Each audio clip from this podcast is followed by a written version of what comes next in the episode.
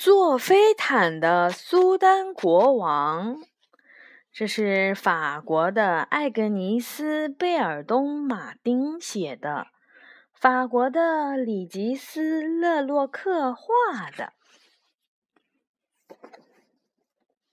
这个故事来自亚洲，在一千零一夜王国，阿巴德既不是王子。也不是国王，他房子周围有一片地，地里全都是石头，还有一棵无花果树和一条小河。从小河流里流出的水非常的少，水流的声音比几滴雨掉下来的声音还要小。然而，阿巴德仍然感到如王子一般的幸福。觉得自己像国王一样。阿巴德有一个很强烈的愿望，他非常希望跟别人分享这片土地、无花果树和水源给他带来的快乐。于是有一天，他想：如果我有一条飞毯，像伟大的苏丹国王那样的飞毯，我就可以到处去旅行。给人们送去无花果，然后唱歌给人们听，让他们都快乐。既然没有飞毯，阿巴德想了一会儿，为什么我自己不做一条呢？可是用什么来做呢？阿巴德看了看周围，太阳照在房子周围的土地上。阿巴德忽然看到石头间有很多闪闪发光的金线，他开心地大叫了起来：“太好了！我从来没有注意到这里还有金线。”于是阿巴德赶紧跑过去，小心翼翼地收集金线，一边捡一边还说：“太感谢了！”我亲爱的土地给我提供了这些金线来做我的飞毯。然后阿巴德听到小河边传来了美妙的声音，他跑过去跪在小河旁。这时太阳的光线正好照射过来，阿巴德看到水里漂浮着许多银线。对，是的，他惊呼。太棒了！我从来都没有注意到这些闪闪发光的银线。于是阿巴德小心翼翼地把银线从水里捞上来，心想：太感谢了！我亲爱的小河给我提供了这些银线来做我的飞毯。阿巴德跑到无花果树下，放下他的金线和银线。这时，一股热浪吹来，无花果树的叶子都卷了起来。阿巴德发现树枝上有不少色彩鲜艳的丝线。阿巴德赶紧爬到树上，将那些丝线小心翼翼地收集起来，心想：太感谢了！我亲爱的无花果树给我提供了这么好的丝线，用来做我的飞毯。阿巴德手握着所有的线，开心地坐在家里。他拿起金线、银线和丝线，耐心地编织起飞毯来。可是这时，突然一阵风沙刮来，吹到了阿巴德的家里。等天空重新恢复平静的时候，阿巴德还是坐在那里，还只是两手空空，那些线全都不翼而飞了。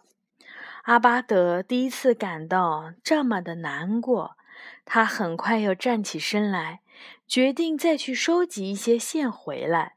他马上跑到外面，可是他在石头之间再也找不到一根金线了。一只小蚂蚁对他说：“别担心，阿巴德，大风把你的金线吹走了，但是它却给你带来了其他的东西。”阿巴德马上又跑到小河旁，可是他在水里也找不到一根银线。一只蚊子对他说：“别担心，阿巴德，大风把你的银线吹走了，但是它却给你带来了其他的东西。”阿巴德抬起头，往无花果树的树顶看去，可是找来找去也找不到一根丝线。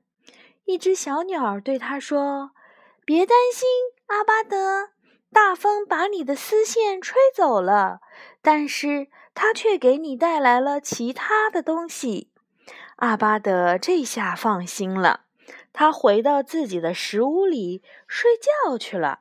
嘴角啊，还挂着一丝微笑。一千零一夜的王国的人们也都像阿巴德一样睡着了。狂风把金线、银线和丝线吹到了公主的宫殿里。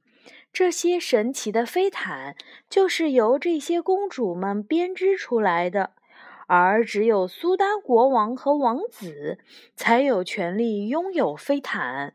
公主们用她们灵巧神奇的手指，把吹来的那些金线、银线和丝线编织成了一条飞毯。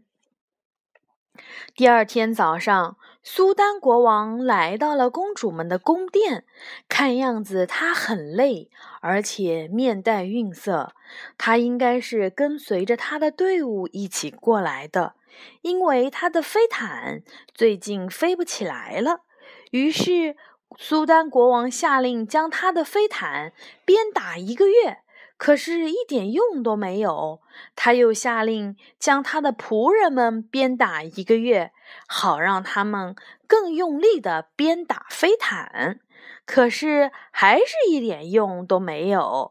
于是他在仆人、军队和骆驼的陪伴下，穿过了沙漠，来到公主的宫殿，想选择一条新的飞毯。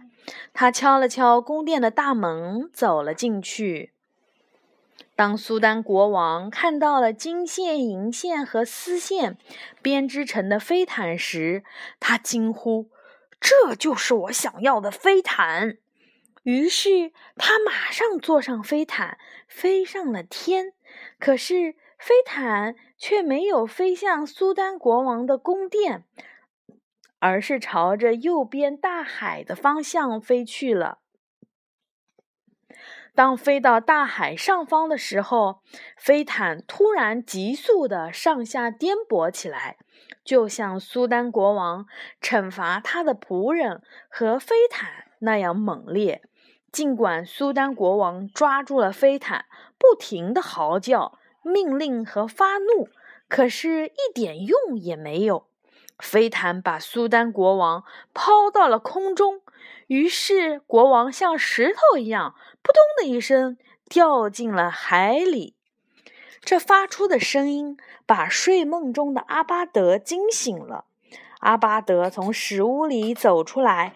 突然，他看到了一条用金线、银线和丝线编织成的全世界最漂亮的飞毯，飞到了他的脚下。于是，阿巴德坐上了飞毯，高兴地往苏丹国王的宫殿飞去。没过多久，阿巴德当上了一千零一夜王国的国王。虽然他的统治没有持续一千零一夜，但是人们却永远不会忘记一位同自己的人民一起分享无花果的国王，也不会忘记一位懂得唱歌、爱好和平的国王。